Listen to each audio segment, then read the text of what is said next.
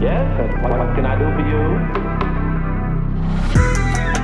Siempre viva! Live forever! Hola a todos, yo soy Belu. Yo soy Gaby. Bienvenidos a un nuevo capítulo de La muerte nos sienta bien. Espero que hayan tenido todos una muy buena semana. Hoy les traemos un nuevo caso, de los casos más conocidos de la historia, me parece.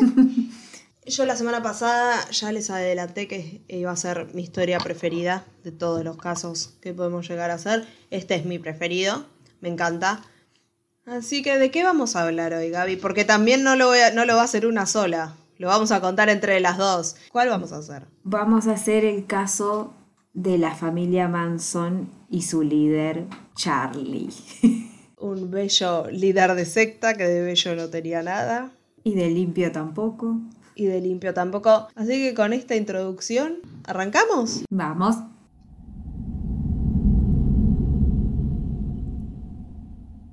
Charlie nació el 12 de noviembre de 1934 en Cincinnati, Ohio.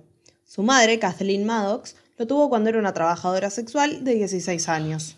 El padre biológico del nene no estaba en el medio. Era un coronel del ejército que nunca se hizo cargo de nada. Un coronel. Un coronel. Para mí ni Se siquiera dice. era coronel. No, creo que sí. Es como que la persona que estaba ah, La persona que se cree que es el padre era un coronel. A la persona a la que le hicieron un juicio de paternidad era un coronel. era un coronel. Pero bueno, no se puede comprobar muy bien quién era el padre. Hubo un juicio de paternidad que quedó en la nada. Dice que solo le pudo Por lo sacar que al- 25 dólares, había leído yo. Tipo, Mm, como que nada. solo eso. Nada. O sea, Claro. Llévate a ese niño malvado. Ese niño es la semilla del mal, dijo el coronel. Pero bueno, nace la semilla del mal. Y como no había padre en el medio, al nacer el bebé fue anotado con el apellido de la madre y se llamó al principio Charles Miles Maddox. ok. Sin embargo, mientras estaba embarazada, su mamá empieza una relación con un señor que se llamaba William Manson, que él sabía que no era el padre del bebé, pero un poquitito antes de que Charlie naciera, en agosto, se casaron.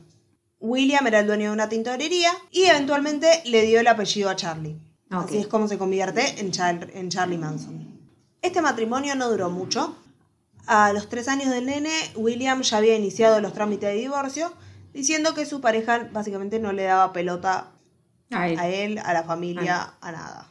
Y Ok. se tomó el palo. También se dice que Kathleen no estaba lista en lo más mínimo para ser madre, pero bueno, no. Era una nena de 16 años cuando Eso lo tuvo. Nadie está lista para ser madre. Yo no estoy lista a los 30, imagínate a los 16. same. Kathleen se pasaba los días y las noches saliendo con su hermano Luther. Vivían borrachos, robaban, llevaban una mala vida. Muchas veces lo dejaban a Charlie a cargo de distintas niñeras, pero muchas otras se lo llevaban de joda con ellos. A Charlie, Ah. que era un bebé, recordemos, no Sí, estamos sí, sí. hablando de un adulto, era un niño. Cuenta la leyenda que un día Kathleen cambió a Charlie por una jarra de cerveza. No, tenía cómo pagar la no. jarra, entonces le dijo a la camarera, te doy mi bebé y dame la cerveza. Eso es un compromiso pero- muy grande que tenés que tener con la cerveza. Sí, pero eh, ¿aceptaron ese bebé como pago de cerveza? Sí, sí, lo aceptó. Se lo dio a la camarera del bar y ella se quedó al bebé por unos días hasta que fue el hermano a buscarlo.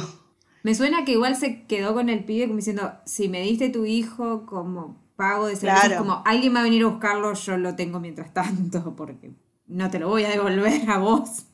Pensemos igual lo distinto que podría haber sido la historia si Charlie, no sé, tenía una madre amorosa Si se quedaba con esa camarera. que no lo cambiaba por una cerveza. El 1 de agosto de 1939, Charlie ya tenía 5 años, y Luther y Kathleen Maddox fueron arrestados por robar una estación de servicio y lo sentenciaron de 5 a 10 años de prisión. Acá a Charlie lo mandan a vivir a West Virginia con su tía y el marido. Era una pareja mega religiosa que tampoco lo trataba del todo bien, eran muy estrictos y también se dice que, por ejemplo, el marido de la tía lo obligaba a vestirse de nena como castigo porque Charlie era un nene muy sensible. Entonces, si Mm. lloraba o algo, le decía como, ay, vos sos una nenita, y lo, lo vestía con vestiditos. Mm. O sea, se- creo que hasta lo llegó a mandar al jardín con vestidos. Ah, es verdad, sí. En 1942 le conceden la libertad condicional a Kathleen y lo va a buscar a Charlie. Cuando ya era grande, eh, Manson dijo que las primeras semanas después de que su mamá saliera de la cárcel fueron las más felices de su vida. Bien. Pero las cosas tampoco mejoraron demasiado a partir de acá porque vivían en moteles baratos que estaban en pésimas condiciones y Kathleen no había dejado el alcohol, seguía tomando y tomando y lo llevaba a él de acá para allá. Mm. Después de un tiempo la volvieron a arrestar a ella por hurto, pero no la metieron presa esta vez. No sé si le dieron tipo probation, Probation. o algo de eso. Un año después de que ella salió de la cárcel esa primera vez, se mudan los dos a Indiana y ella se vuelve a casar con un alcohólico en recuperación Era. llamado Louis. Pero no se sabe el apellido de este hombre. A medida que Charlie iba creciendo, se fue metiendo en distintos problemas, como intentar incendiar su colegio. Era una joyita de niño, era el niño que todos desean tener. En 1947, cuando ya tenía 13 años, su madre decide que no quiere ser más madre, no quiere hacerse más cargo de él, y va con un juez a decirle que quiere dejarlo en un hogar infantil, y el juez intenta meterlo en un orfanato, pero no había lugar en los de la zona. Entonces, eventualmente lo manda a la escuela Gibault para niños, que era una escuela para delincuentes menores de edad, Ok. que estaba dirigida por curas. Era un lugar súper estricto donde los castigaban a los nenes pegándoles con cinturones o paletas de madera. A los 10 meses de entrar, Charlie se escapa y por días durmió debajo de puentes, en el bosque, básicamente en cualquier lugar que le sirviera de refugio. Seguía ten- tenía 13 años. 13 Era, años. claro, muy chico. eh, 13, casi 14, ponele. Para esta altura era Navidad y él se fue a la casa de los tíos a pasar Navidad con su mamá, porque ya estaba viviendo con ellos. La mamá vivía con los tíos. O en la zona al menos de los tíos, no sé si Ah. en la misma casa, pero en la misma zona. Pero ella lo echa y lo vuelve a llevar a Gibault. Ok. Pero no iba a durar mucho más ahí porque de nuevo se escapa del colegio y se va a Indianápolis y ahí es donde arranca oficialmente su larga carrera delictiva. En 1948 empieza robando un mercado. Al principio iba a robar nada más comida para tener para él, pero termina también robando dinero. Por un tiempo intentó no cometer ningún delito. Es más, consiguió un trabajo como mensajero de Western Union, pero al poco tiempo se ve que la plata no le alcanzó y dijo, no voy a volver a robar. En el 49, un juez lo manda a Boys Town, un reformatorio en Nebraska. A los cuatro días de estar ahí, se escapó con Blackie Nilsson, otro chico que también estaba acá. Ujú. Consiguen un arma y un auto, asumo que las dos cosas las robaron Seguro. y los empiezan a usar para robar distintos negocios que quedaban camino a la casa de su tío, del tío de Nilsson, perdón, en Illinois. ¿Por qué se van con este tío? Porque el señor era un ladrón de profesión. Ay, claro. Los adopta como aprendices y se los lleva con él a robar. Bien. Bella gente, bello Sí, sí, ambiente para crecer, sí. Hermosa gente con la que te has cruzado, Charlie. Sí, sí. A Charlie lo vuelven a arrestar a las dos semanas. Una noche en la que estaba intentando robar un negocio de la ciudad en la que vivía en ese momento. Durante la investigación que siguió a este arresto, lo acusaron también de dos robos armados más. Y ahí lo mandan a la Indiana Boys School. Otro reformatorio, pero parece que este era mucho más estricto de los que venían. eh, era mucho más estricto de eh, los otros. Ya me perdí cuántos eran porque... Entra y sale, entra y sale. Sí, Toda sí, la sí, sí. primer parte de esta historia es él básicamente entrando y saliendo de distintas De lugares que que está como sí, preso, sí, sí. Nunca logró adaptarse a este lugar, o en realidad la gente que estaba ahí, sino que todo lo contrario. Lo trataban muy mal. Mm. Tanto los empleados del lugar como los otros internos. Eh, abusaban de él constantemente, le pegaban, lo violaban, lo escupían, le gritaban. Mientras estaba acá desarrolló una forma de defenderse a la que él llamaría el juego de la locura. Sí. Que lo, lo va a seguir haciendo Por el resto de su hasta, vida. hasta sus años mozos. Básicamente, cuando no podía defenderse físicamente de los ataques o no sabía qué hacer, ¿qué hacía? Se ponía a gritar y a mover los brazos haciendo de cuenta que estaba loco. Y esto hacía que los demás como que se pusieran incómodos y lo dejaran solo porque es un Loco. loquito de mierda. Pues loco. Igual te digo, no es una mala idea, ¿eh? O sea, No, no. prefiero que me tengan miedo y no me toquen a que... Tal cual. Claro, a que, me- a que enfrentarme a cagarme a palo, ¿viste? O sea, no. Sí, sí, tal cual. Se escapó 18 veces de este lugar. Se ve que era muy estricto, pero cualquiera podía entrar y salir como quisiera. Porque te, te entiendo si se te escapa una, pero 18. No, pero muy estricto, tal vez lo- la gente que trabajaba ahí, no así la seguridad. No, no, los de seguridad hacían la vista gorda. Pero bueno, se escapaba y a las pocas horas lo encontraban y lo volvían a encerrar. Esto seguramente también empeoró todo el tema del abuso porque lo tenían de punto. Claro. En febrero de 1951, a sus 16 años, Charlie logra escaparse al fin con éxito junto a dos de sus compañeros. Intentaron irse a California con autos robados y dinero también que se habían llevado de estaciones de servicio. Pero camino a California los arrestaron en Utah. Primero a Manson lo mandan a la National Training School for Boys en Washington, en donde le hicieron distintas pruebas de aptitud que determinaron que era analfabeto pero tenía un coeficiente intelectual por arriba de la media. Mm, También lo diagnosticaron con trastorno de personalidad antisocial. Este trastorno se caracteriza por un patrón generalizado de desprecio por las consecuencias de los actos y los derechos de los demás. No sienten ningún tipo de culpa o remordimiento y usan el engaño o la manipulación o ambas para obtener lo que desean. Eh, acuérdense de esto porque más adelante en la historia van a ver que sí. Confirmamos todo este diagnóstico. Datos de vital importancia. Dato de vital importancia. En octubre del 51, por la recomendación de un psiquiatra, lo transfieren a una institución de mínima seguridad. No sé qué psiquiatra eh, recomendó esto.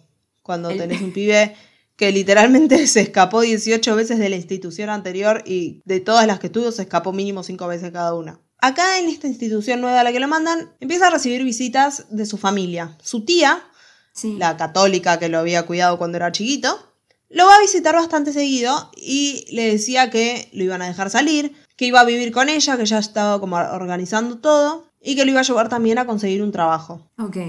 Bien. Sí, la familia de él igual es muy confusa porque es como está y lo trataban mal y lo echaban, pero después aparecen. Todo, Claro. cosas. Sí, sí. Me confunde mucho la relación familiar. En febrero del 52 tenía una audiencia para que le den la libertad condicional, pero menos de un mes antes, en enero, lo encuentran violando a otro chico, mientras lo amenazaba con una navaja en la garganta. Pero bueno, no le dan la libertad condicional y lo vuelven a transferir a otra institución más. Ya van como 15 instituciones distintas en 16 Sí, años. Sí, sí. Ya perdí la. Ya perdí Te juro, pero además lo mandan de acá para allá en todo el país, no es que lo mandan siempre a la misma zona. Claro, no es que lo mandan la sí.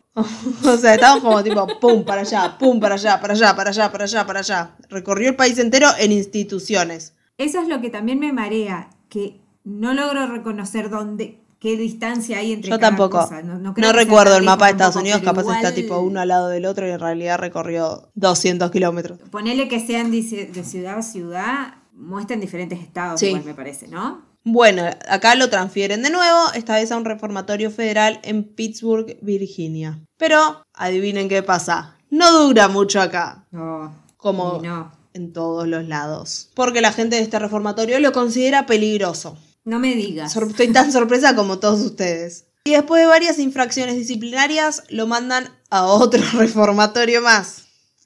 Esta vez en Ohio. Vamos a seguir viajando con el preso. Acá su comportamiento fue todo lo opuesto a lo que venía haciendo hasta ese momento. Se volvió prácticamente un preso modelo. Mm. Súper trabajador, estudió y en muy poco tiempo llegó a tener el nivel educativo de alguien que terminó la primaria. Todo esto en un año, ponele. Hizo como siete, o creo que son Mm. siete años también allá, en- como de, de educación primaria. En un año llegó a tener el mismo nivel que alguien logra en siete. Bueno, coeficiente Era más no alto, era sí. como bastante. Sí. Lo único que era. Claro. No no, nadie pero no era culpa de él pues, tampoco, claro. ser analfabeto. Todo esto hizo que en mayo de 1954, a sus 19 años, le dieran por fin la libertad condicional bajo la condición de que se mudara con su tía y el marido. Los mismos que lo visitaron eh, antes y con los que vivió cuando su mamá estuvo presa por primera vez. En enero de 1955 se casó con una camarera llamada Rosalie Jean Willis. Él dijo que había sido una relación genuina y que después de casarse tuvieron un breve periodo de dicha marital. Charlie mantenía a su familia con trabajos temporarios y pequeños robos, como quien no quiere la cosa. Que hacía robaba partes de autos y las vendía después. Al poco tiempo de casarse, ella queda embarazada con la semilla del mal. La, se- la semilla de la semilla del mal. Pobre, qué Pobre. bajón tenés este padre. Y más o menos cuando estaba de tres meses, se mudan a Los Ángeles. ¿Y qué pasa? Adivina qué, qué pasa. Oh, Dios. Sí, no. No, no sé, no sé, ¿qué pasa? Lo arrestan una vez más por llevar un auto robado de un estado a otro. Acá él no. No dijo. No, no eh, que Dios no le dijo que se llevara este auto, simplemente lo robó. Después de una evaluación psiquiátrica, deciden no meterlo preso, sino darle 5 años más de libertad condicional. Pero Charlie no podía dejar de robar. Tampoco se presenta en una de las audiencias que tenía, por lo que lo vuelven a arrestar y le revocan la libertad condicional. Qué boludo. Acá ya era mayor de edad, Claro. y lo sentencian a tres años de cárcel en San Pedro, California. Otro lugar. Vamos conociendo el país. Como que siento que tenemos que hacer un mapita y poner tipo pines en donde sí, estuvo sí, él. sí, sí. Manson estuvo aquí. Mientras estaba preso, Rosalie tiene a su hijo, al que llamaron Charles Manson Jr. Basta de poner los nombres. de Además, los- ni siquiera Ay, o sea, te- no era un padre ejemplar. ¿Querés que tenga Claro. ese nombre? Yo no sé. A mí- Ay, por Dios. Ojalá y se lo haya cambiado el nombre niño. Eh, me parece que sí. Ah. Acá la mamá de Charlie decide que quería ser mamá de nuevo. Esta señora me confunde muchísimo. Es un constante, quiere ser mamá, no quiere ser mamá. Y la mamá de Charlie se mudó a California y vivía con Rosalie para estar cerca de su hijo y los dos lo visitaban, lo iban a ver a la cárcel, pero en marzo del 57 las visitas por parte de su mujer pararon y su mamá le dijo que era porque Rosalie estaba viviendo con otro hombre. Ok. A menos de dos semanas de tener programada una nueva audiencia para ver si le concedían la libertad nuevamente, Manson se escapa.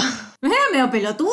¿O No sé, no sé. hacía a propósito? Manson se escapa e intenta robarse un auto. Le iban a conceder la libertad encima por buen comportamiento, pero esto hizo que se la negaran claramente. Claro. En septiembre del 58, Rosalie consigue que le otorguen el divorcio y Charlie por su lado consigue que una vez más le den la libertad condicional por cinco años. A mí lo que más me sorprende es que le den la libertad una y otra vez también, porque sí, lo meten Sí, preso sí. una y otra vez, pero también le dan la libertad condicional todo el tiempo. No es una persona en la que podés confiar, capaz deja de darle la libertad y dejarlo encerrado. Para. siempre. Habría mucha gente acá muy feliz si fuera, si nunca hubiera Mm. salido de la cárcel. Pero bueno, sale de la cárcel y para noviembre esta bella persona, que siempre quería tener trabajos honestos, estaba trabajando. ¿Pero de qué? De proxeneta. Prostituía adolescentes de 16 años. Ay, pero qué bella. Un bello persona. ser humano, realmente. Mm. La clase de persona que uno quiere decirle, mamá, mi marido, el padre de mi hijo. Un hombre soñado. Y bueno, estaba prostituyendo a un adolescente, él siguió siendo ese ser humano ejemplar que era. Y para septiembre del año siguiente, en 1959, se declaró culpable de intentar cobrar un cheque falso y lo sentenciaron a 10 años de cárcel en suspenso. También le dieron, me parece que estaba como en probation en esta época, después de que una chica que se llamaba Leona, que no tenía antecedentes de prostitución, le suplicó al juez que por favor no lo metan preso porque Charlie y ella estaban perdidamente enamorados el uno del otro. Y si él se quedaba en libertad, iban a casarse. Cosa que pasó. Antes de que terminara ese año estaban casados. Se dice que en realidad se casaron no porque estuvieran enamorados, sino para que ella no tuviera que testificar contra él. Porque, al menos en Estados Unidos, no sé cómo es acá, no lo investigué tampoco. Pero sí, Creo me parece que que también, también. sí. Si una pareja está legalmente casada, cualquiera de las dos partes puede negarse a testificar contra el otro. En cambio, si están nada más juntos, el juez puede obligarla a ir. Manson se la llevó a ella y a otra chica más a Nuevo México para prostituirlas, porque hermosa persona, y al viajar Sí. de un estado al otro, violó su probation. Ahí Claro. el juez manda una orden de captura en su contra en abril de 1960. Pero recién en junio es que lo encuentran en Texas después del arresto de una de estas dos chicas. Y la policía se lo lleva y lo manda de vuelta a Los Ángeles, en donde le ordenaron empezar a cumplir esa sentencia de 10 años que tenía en suspenso. Charlie pasó un año apelando la sentencia, pero no le sirvió de nada, porque en julio de 1961 lo mandaron a la penitenciaría de los Estados Unidos en McNeil Island, Washington. Acá es que descubre su amor por la música, empieza a escribir canciones y Alvin Carpis, un ladrón de bancos que estaba preso con él, le enseñó también a tocar la guitarra. En todos los informes anuales que hacían sobre el comportamiento de él, se repetía lo mismo, que siempre quería ser el centro de atención, que todo el mundo estuviera atrás de él. En 1963 le otorgan a León el divorcio y durante todo este temita ella dice que tuvo un hijo con eh, Charlie, al que también llamó Charles. Todos los hijos encima se llaman igual. Tipo, hola, mi papá es Charles, yo soy Charles y mi hermano es Charles. Eh, no se sabe nada de este chico, porque este sí, confirmamos que se cambió el nombre y se borró para no ser relacionado como, con su padre. Como cualquier persona del bien haría, bien por él. Igual la madre en ponerle ese nombre, ¿no? O sea, Sí, sí no lo sé. quería. No hay mucha información de ella. También parece que su mamá, la mamá de Charlie, seguía queriendo ser madre porque también se mudó a Washington para estar cerca de su hijo y visitarlo. Me gusta que ella lo quiere cuando está preso. Cuando lo tenía que bancar, no. Acá que no me tengo que hacer cargo de vos más que ir a verte una vez por semana, ven hijito de mi alma. Es verdad. Bueno, ella lo lleva al Claro. principio, o sea, claro, críelo. Claro, yo, claro, yo no quiero hacerme cargo de nada, pero me parece un chico adorable para ir a visitar. En junio del 66 lo transfirieron a Charlie a Terminal Island, porque iba a salir antes por buen comportamiento. Esto era, me parece, como que lo pasaron de máxima seguridad a una presión de intermedia, o mínima, porque ya estaba, estaba por salir. Mm. Y para el 21 de marzo de 1967, Charlie queda en libertad. Tenía 32 años y había pasado más de la mitad de su vida preso. No tenía idea cómo manejarse afuera y le pidió por favor a las autoridades permiso para quedarse adentro porque la cárcel era su hogar. Claro. Lamentablemente no lo dejaron. Imagínate si lo hubieran dejado un par de Aparte años más. pidiendo, lo está no. pidiendo, claro. Pero bueno, no lo dejan y ese día lo que sí le otorgan es un permiso para moverse a San Francisco. Amo que igual, no sé cómo era San Francisco en este momento, pero creo, si no me equivoco es la ciudad más cara de Estados Unidos ahora. Y bueno, con la ayuda de un conocido consigue un departamento en Berkeley, cerca de la universidad, me parece. Se Ajá. volvió un músico callejero y no robaba, vivía de eso, de la plata que le daban mientras él tocaba en, en la calle. Manson queda libre en medio de lo que se denominó el verano del amor, Summer of Love, en el verano del 67. Mm. El movimiento hippie estaba en su apogeo, sobre todo si en San Francisco, que era como el centro de todo el movimiento hippie. Estaban por todos lados predicando paz y amor y escuchaban música y se drogaban y se acostaban todos con todos. A menudo se dice que Charlie y los que eventualmente van a ser sus seguidores eran hippies. Pero no, capaz los seguidores un poco sí, pero no. En su mayoría nada más era gente sucia, que se acostaban todos con todos y se drogaban mucho. Claro, el pensamiento o el movimiento que había en ese momento de el movimiento hippie, nada tiene que ver con toda esta gente que era horrible.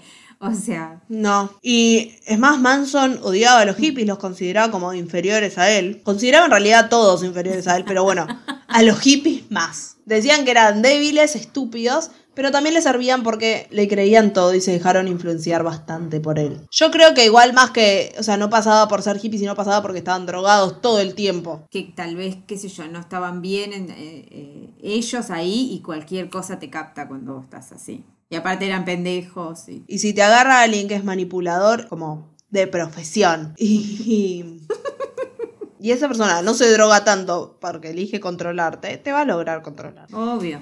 Y acá es donde voy a dejar descansar mi voz por un tiempo porque la historia la va a continuar Gabelin. Sí, bueno, era el verano del amor, Charlie estaba en libertad y al poco tiempo de mudarse a San Francisco conoce a Mary Brunner, de 23 años. Ella estaba trabajando de asistente en la biblioteca de la Universidad de Berkeley y comienza una especie de relación con él. Claro, como que salían. Claro, y al poco tiempo él se muda en su casa. Se le instala cual garrapata intensa. Y le, quería, y le quería meter más gente a la casa. O sea, más mujeres, obvio. Ella se niega, o sea, no quería a nadie de afuera viviendo en su casa, pues. Y no, casa. pues su casa. sí. Pero bueno, la convence y terminan con 18 mujeres más viviendo en el departamento. O sea, mucha gente. Pero además, en un departamento que no creo que sea muy grande si estamos hablando de un estudiante, el olor. Es como que siento que vamos a vivir constantemente diciendo como el olor que debía haber en ese lado.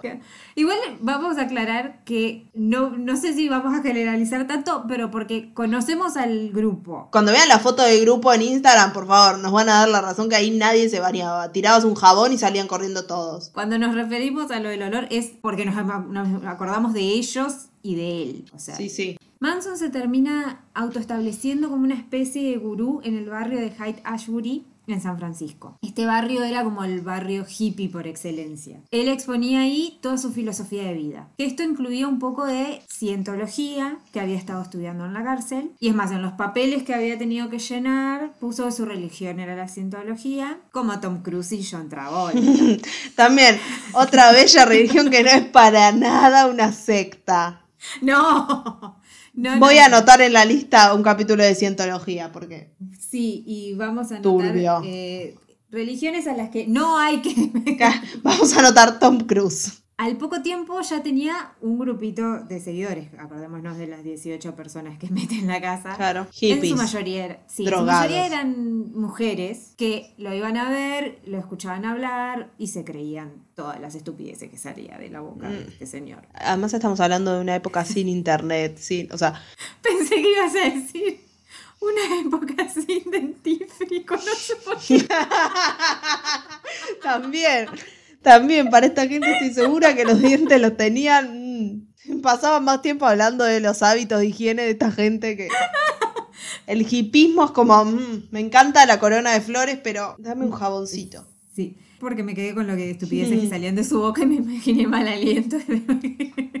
Halitosis. Una de estas era Lynette Squeaky From, que no participó en los crímenes más que sucederán más adelante, pero es una de las seguidoras más conocidas y más leales que siguió a él por años. No participó en los crímenes de la familia Manson, pero tiene también un historial más adelante que... Sí, sí, sí, sí. O sea, no en esos, pero... No, no, pero vamos a hablar después de, de ella y mm, también otra bella hermosa persona. Para septiembre, el verano estaba terminando y Charlie junto a, a Mary y a Squeaky se subieron a una combi que alguien le había regalado. En realidad no le habían regalado la combi, le habían regalado un piano y él cambia este piano por una combi. Así como su madre lo cambió. Claro, por una cerveza. cerveza. Aprendimos el bello valor del trueque. Era la típica combi hippie, la Vol- Volkswagen, como la de Scooby-Doo. O la de la mamá de Homero. Claro, o la de eh, Little Miss Sunshine. También, sí. Eh, bueno, empiezan a viajar por California consiguiendo que se les una más gente. La tercera mujer que se suma al grupo es Patricia Krenwinkel. o sea, Krenwinkel tienen los apellidos más mierda del mundo.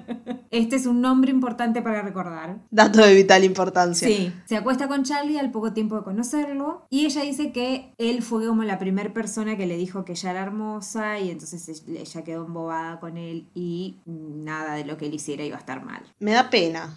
Entero, o sea, no me da pena porque después sabes lo que hicieron y es como cagate, pero. No, sí, pero ¿entendés el- el- el- la situación? Sí. De que tal vez venían, o sea, era una época donde tal vez, qué sé yo, estabas un poco confundido y, y te agarras Si te agarraba, sí, sí. Bueno, en el viaje se van uniendo más personas y hacen un treque nuevo. Esta vez cambian la combi por un autobús escolar. Lo pintan todo de negro, le sacan todos los asientos, le ponen colchones, lo decoran y vi- prácticamente vivían ahí. Como los Roldán. Se suma a la banda Susan Atkins, también conocida como Sadie, que es otro nombre súper importante para esta historia. Dato de vital importancia, dos. Dos. Tres. Tres, es verdad, hubo una al principio. Se van hacia Los Ángeles porque Charlie tenía el teléfono de un productor de música que había conseguido en la cárcel y quería ponerse en contacto con él. Manson lo único que quería era ser un rockstar. Su sueño era ser Mick Jagger. Claro, ser un flower es como ser un rockstar. Las chicas se acostaban con quien hiciera falta, por ejemplo, si necesitaban un mecánico, lo pagaban de esa manera. Cada vez eran más y todos adentro del autobús. Buscaban comida en los contenedores de basura que había atrás de los restaurantes. Todos los eventos que ponen en marcha para lo que va a pasar más adelante comienzan en 1968, que es la época en la que Dennis Wilson, de los Beach Boys, levantan la calle a dos mujeres haciendo dedo. Esas mujeres eran chicas Manson. Se las lleva a la casa, se acuesta con ellas y después se van todos y él se va a grabar. Está todo el día y la noche trabajando. Cuando vuelve a su casa, se encuentra, o sea, sale Charlie a recibirlo y, de la nada. Y Wilson piensa que lo quieren robar, porque, o sea, eh, alguien que se te aparezca Claro, de golpe. ¿quién es este hombre pequeño que está saliendo de mi casa? Le pregunta si lo va a lastimar. Charlie le dice que no, nada más lejos. Y se arrodilla y le empieza a besar los pies. Y bueno, recordemos, Charlie lo único que quiere hacer es músico, que un Beach Sí. Boy, o sea, tener como acceso a uno de los Beach Boys era. Sí. Bueno, entran a la casa y adentro había como 12 personas más. O sea, en su mayoría mujeres. Aquí es donde comienza la relación de Dennis con la familia Manson. Él era parte del grupo, o sea, en menor medida que los otros, pero era habitual verlo con Claro. ellos. A medida que pasan los meses, esa cantidad de gente que estaba en la casa y se duplicó. También los gastos. Vivían ahí prácticamente. Amo que, perdón, amo Sí. que, tipo, se metía en una casa y le llenaba la casa de gente a más no gente. poder. Porque a la pobre también a Mary Brunner le metió 18 personas en la Sí, casa sí, en un sí, departamento. Para a este también. ¿Querés venir a casa? Se pueden quedar a dormir. Todo, Claro. El señor no es su casa. Bueno, no importa. Pero se pueden quedar. Está todo bien. Le costaron más o menos 100 mil dólares a Wilson, entre gastos de la casa, gastos de médicos. Les cubrió un tratamiento por gonorrea.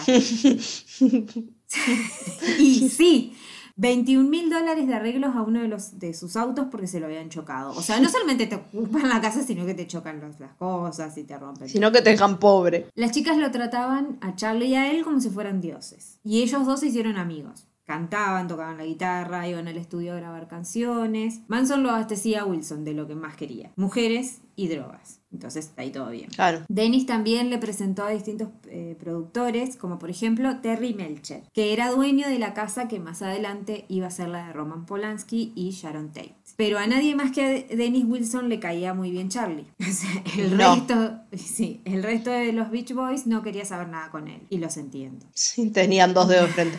Sí. No les daba muy buena vibra. Hubo una situación en la que Manson amenazó con un cuchillo también a uno de los ingenieros que trabajaba en el estudio y eso hizo que la relación se pusiera tensa. Tenía como esos arranques, ¿no? Medios violentos así, Sí. con, por, por- por nada, con gente. Era como, querés llegar a un lugar y vas y armas pelea. O sea, es como sos un tarado. Y como dice la canción, todo concluye al fin. Y Dennis Wilson se cansó de ser la gallina de los huevos de oro. Entonces decidió que ya era hora de pedirles amablemente que se fueran y, le, y salieran de su vida y de su billetera. salte de mi vida y de mi Salte de mi billetera. vida.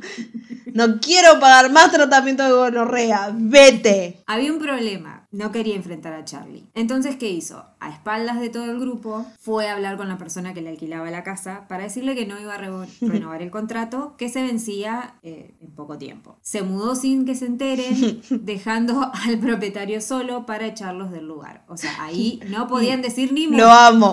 Lo banco muy fuerte. ¿eh? Es como no quiero enfrentarme a todos estos hippies. Me voy.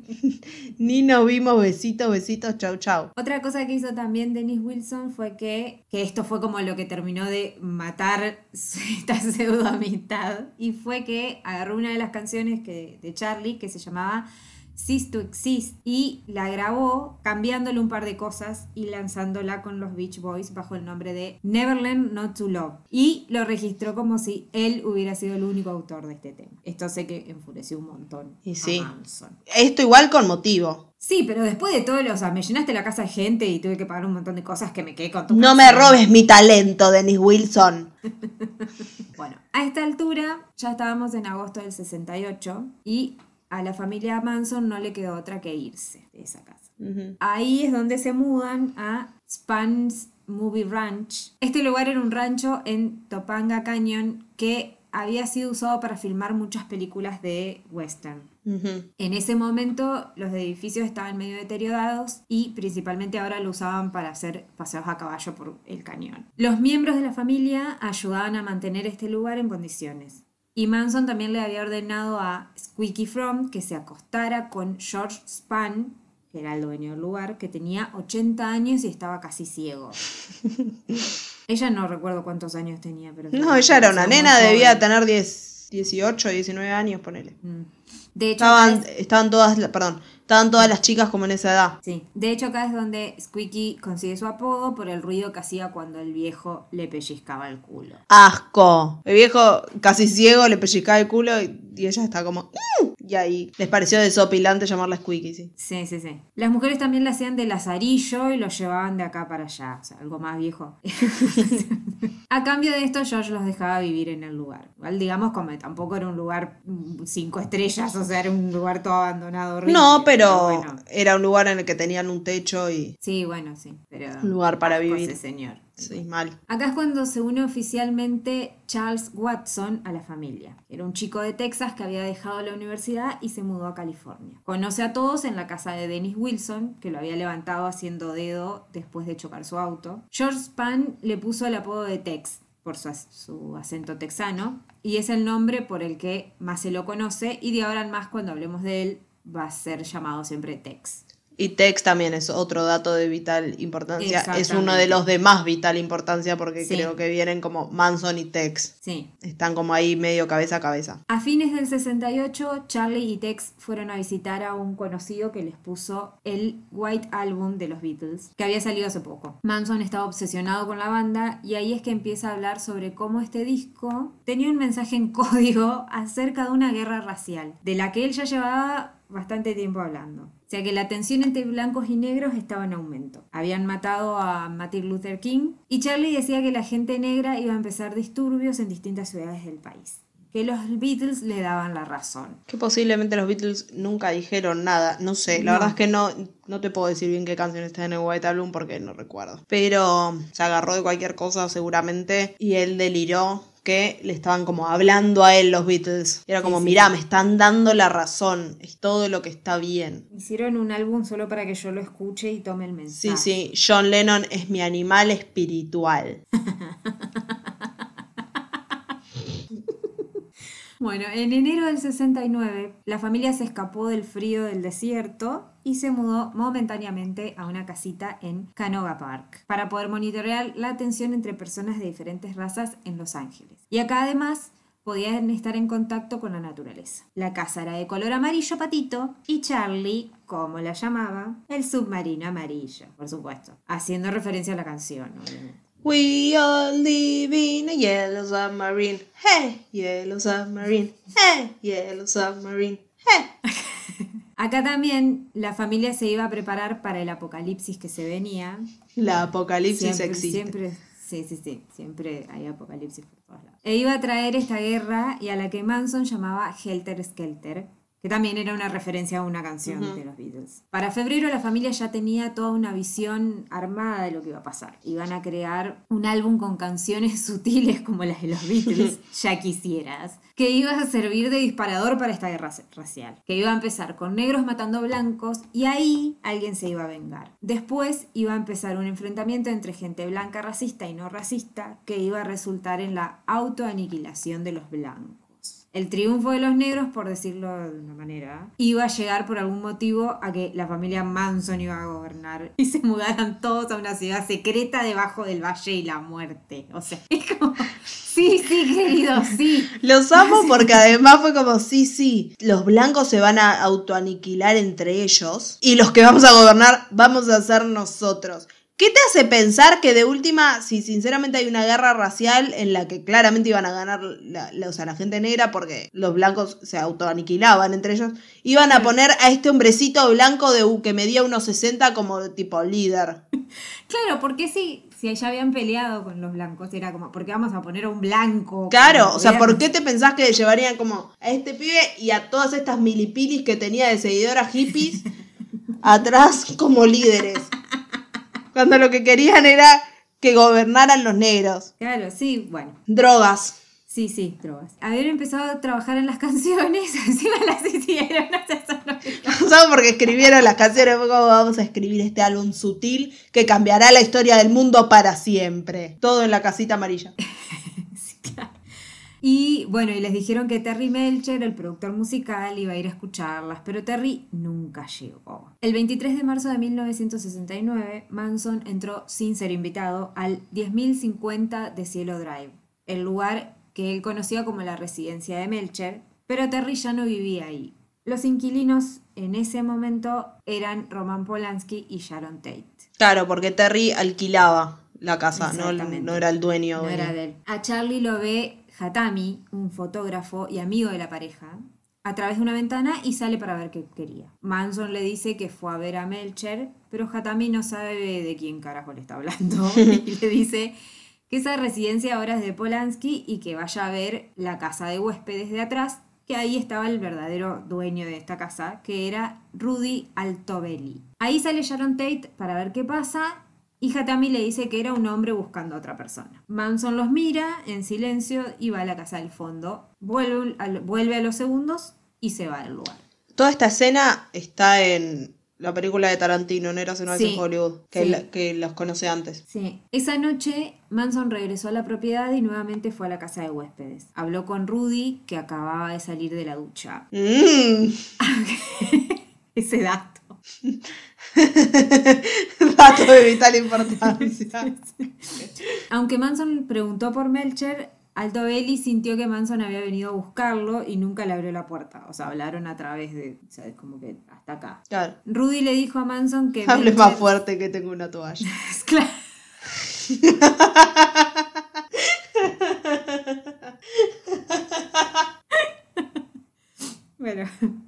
Le dijo a Manson que Melcher se había mudado a Malibú. Mintió. Y dijo que no conocía la nueva dirección de Melcher. En respuesta a una pregunta que le hizo, Altobelli dijo que él trabajaba en el show business. Pero estaba seguro de que Manson ya lo sabía porque se había hecho. se.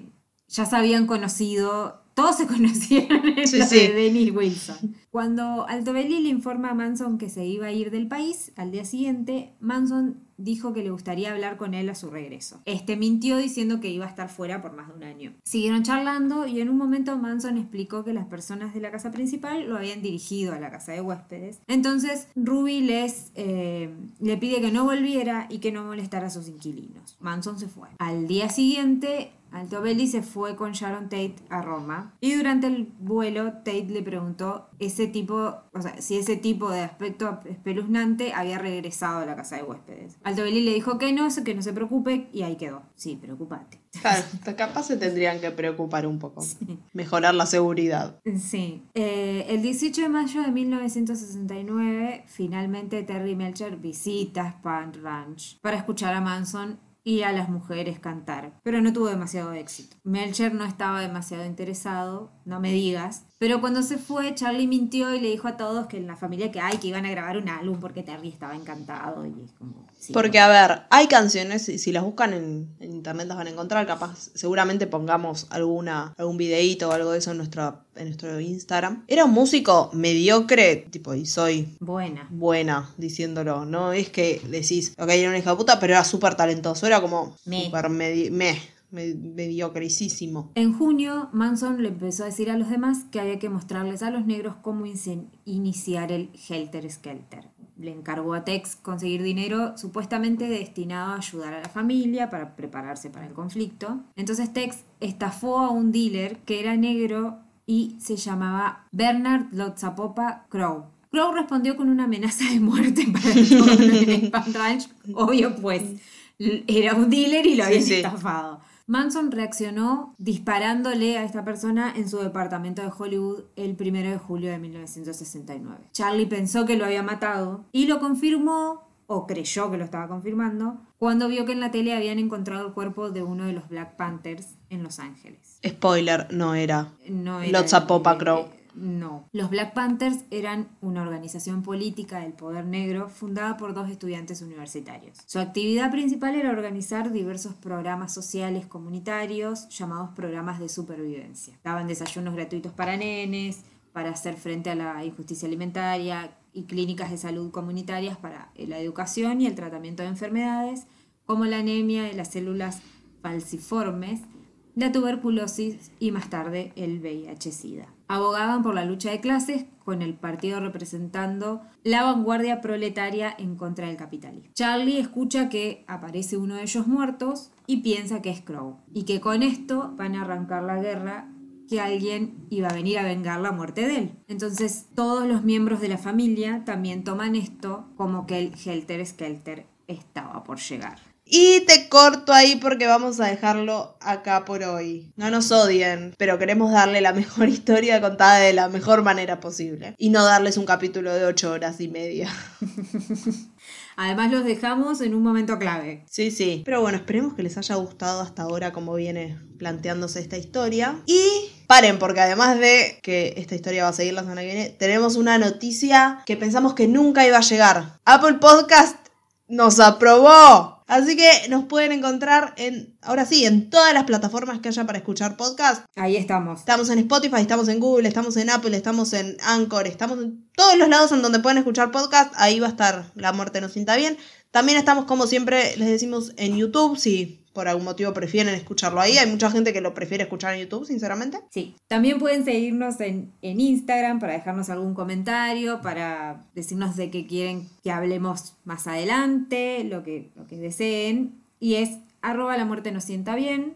también por Twitter en arroba LM nos sienta bien. Nos pueden mandar mails a la muerte nos sienta bien gmail.com y creo que después de este capítulo ya vamos a eh, tener noticias de TikTok que es la muerte nos sienta bien. Así que eso fue todo por hoy. Nos volvemos a encontrar la semana que viene a la misma Sí. hora con la segunda parte final del caso Manson. La moraleja de este capítulo podría ser tranquilamente no agarren hippies haciendo dedo en la ruta, porque te llenan la casa, como pasó con Dennis Wilson, que desencadenó después todo esto también. Y nada, nos vemos, nos, Nos vemos. escuchamos la semana que viene. Que tengan todos una hermosa semana. Esto fue La Muerte nos sienta bien. Adiós. Adiós. Yes, and what, what can I do for you?